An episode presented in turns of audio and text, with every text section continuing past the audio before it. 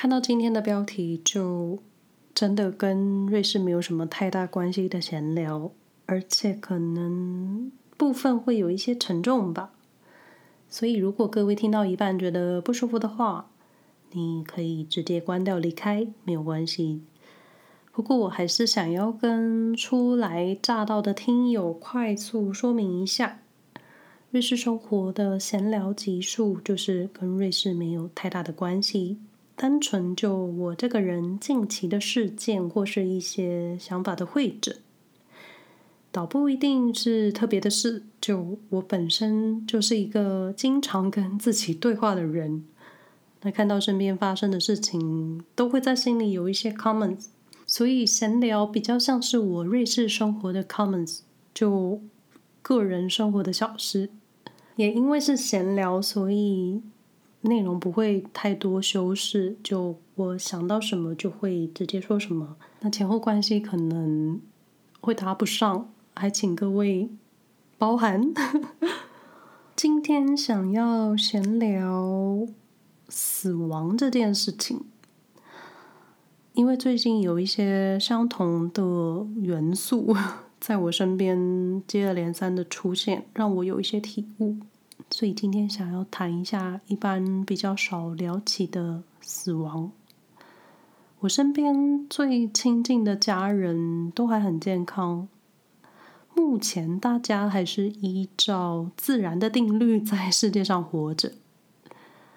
生老病死一直是我们能够附送的四个字，但老病死集中在人生的后半段。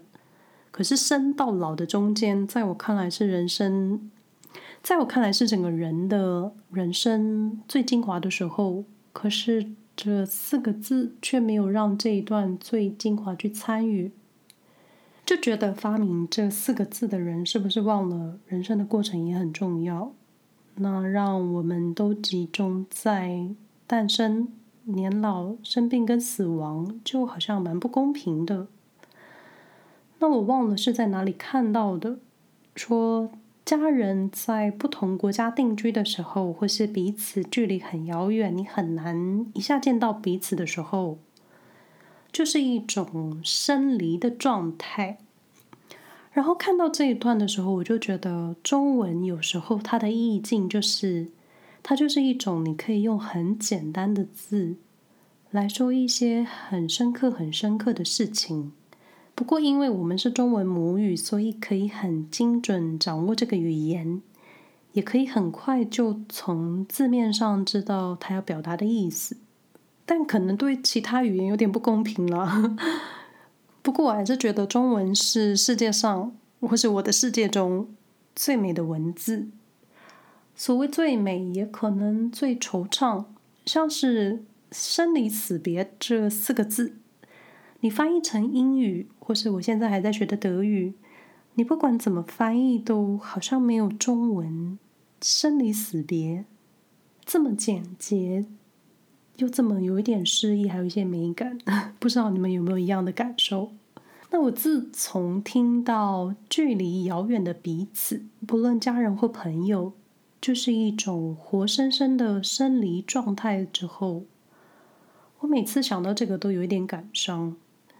那加上因为疫情的关系，我在网络上看到太多奔回台湾奔丧、需要隔离、需要申请外出送家人最后一面的故事，而且有些人就是在隔离期间家人就走了的那一种，就我觉得这个才是最遥远的距离，而且我真的很难想象那个感受。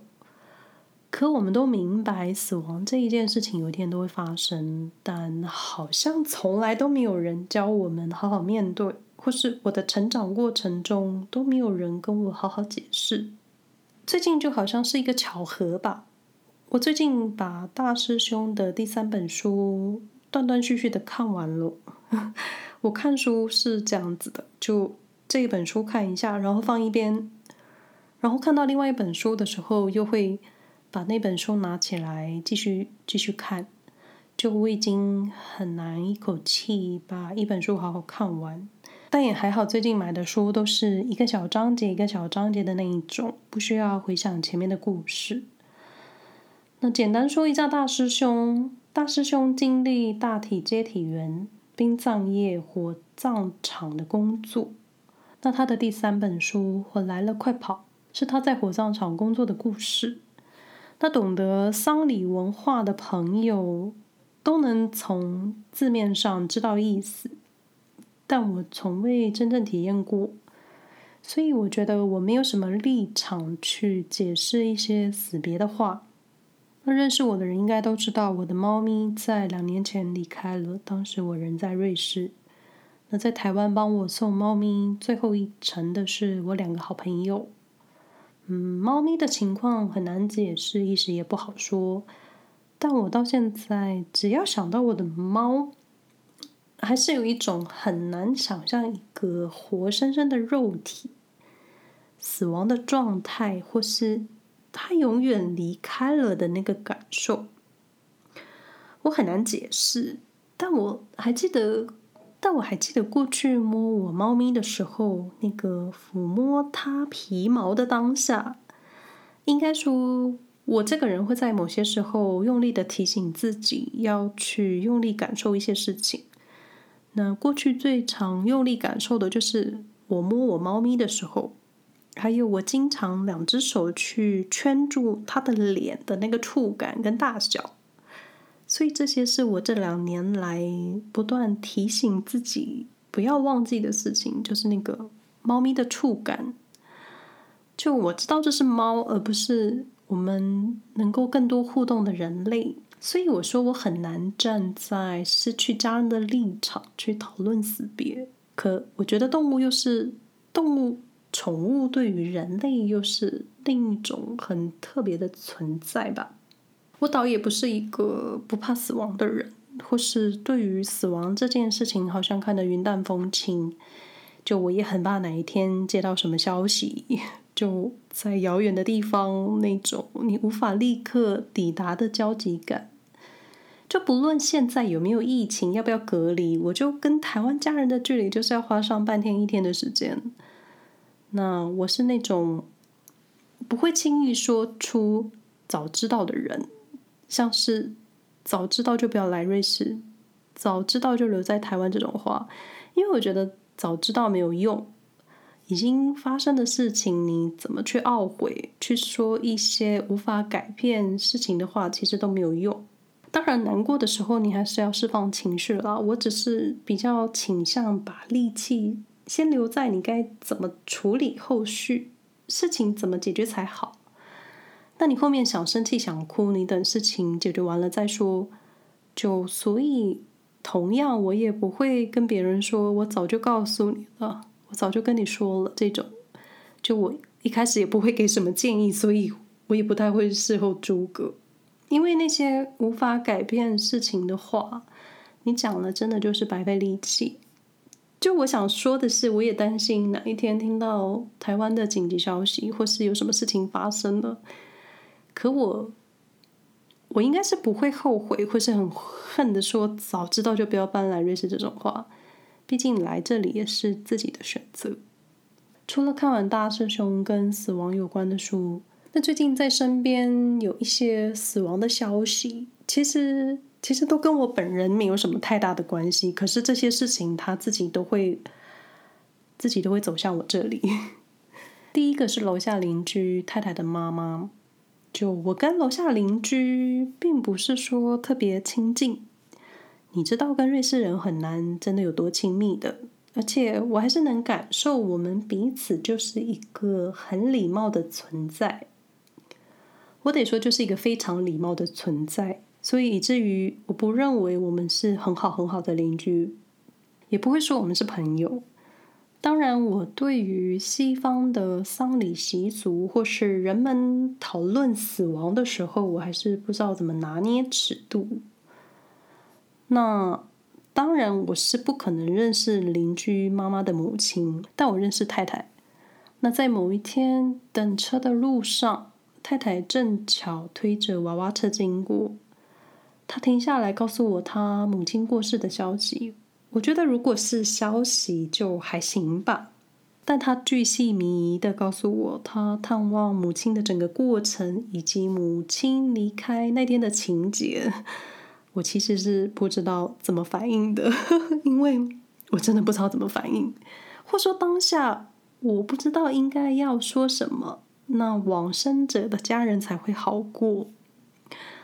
然后我我是完全不知道他跟母亲的关系或是互动，就还是真的我无法感同身受，所以很多时候我讲不出话。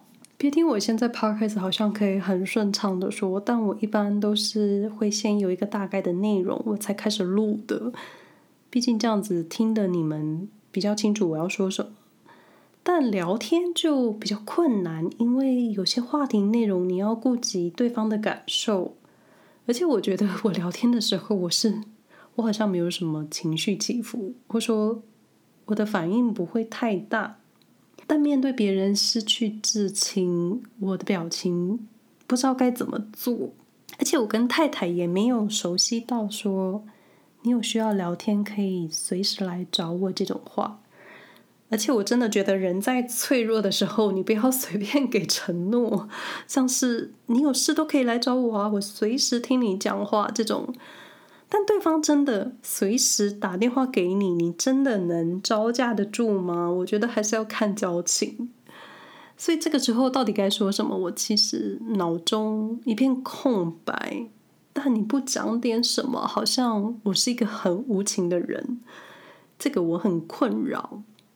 就当然我可以体会失去亲人的感受，虽然我只失去我的猫，可是我好像也不能。把猫咪搬出来跟它的母亲比较吧，而且这种谈论死亡的情绪，我确实没有办法真的深刻的感受。可能很多时候其他人就会觉得我是一个很无情的人。但后来分开之后，我写了讯息给邻居太太，告诉她我很抱歉听到你失去母亲的消息，可是我很感谢她分享这么私人的事。对吧？瑞士人应该很少分享这么私人的事情吧？至少对我来说，这个程度已经有一点接近掏心掏肺，我招架不住。但同样的画面，后来几天，太太在外面遛小孩，其他太太也在。那太太又开始分享了她母亲过世的前后，然后分享了葬礼的细节。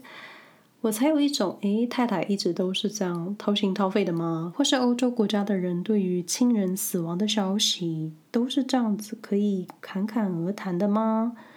那我不由想到我小时候过世的外婆，我没有印象当时的长辈亲戚朋友们对于外婆的事情的分享，或是真的太久了，而且在我们家也很少谈起死亡，也不会有人。提到在紧急状况下，谁能做决定，或是什么事情该怎么做，就好像就是很安静。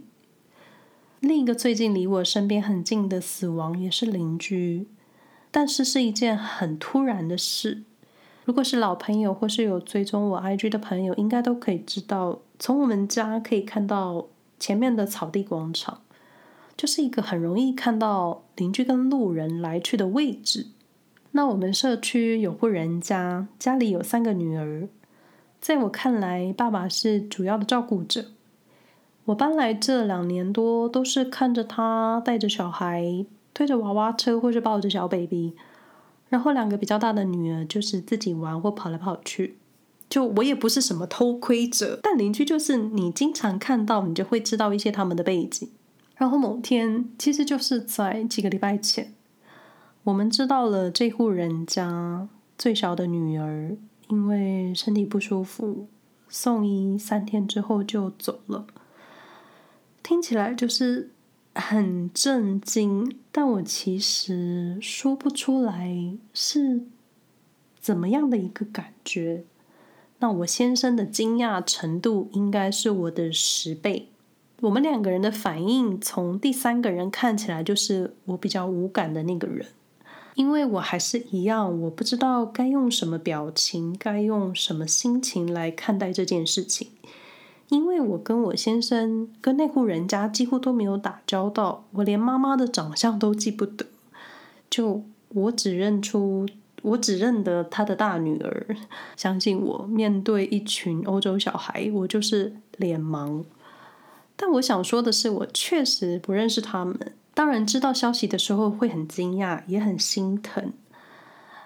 但我没有像其他太太那种怎么会这样？什么这种很多表情包的那种表情，倒也不是我经历过什么生离死别，我也我也做不出来，好像很伤心，或是就是有什么很开心的时候，我也会很惊讶、开心的那种表情。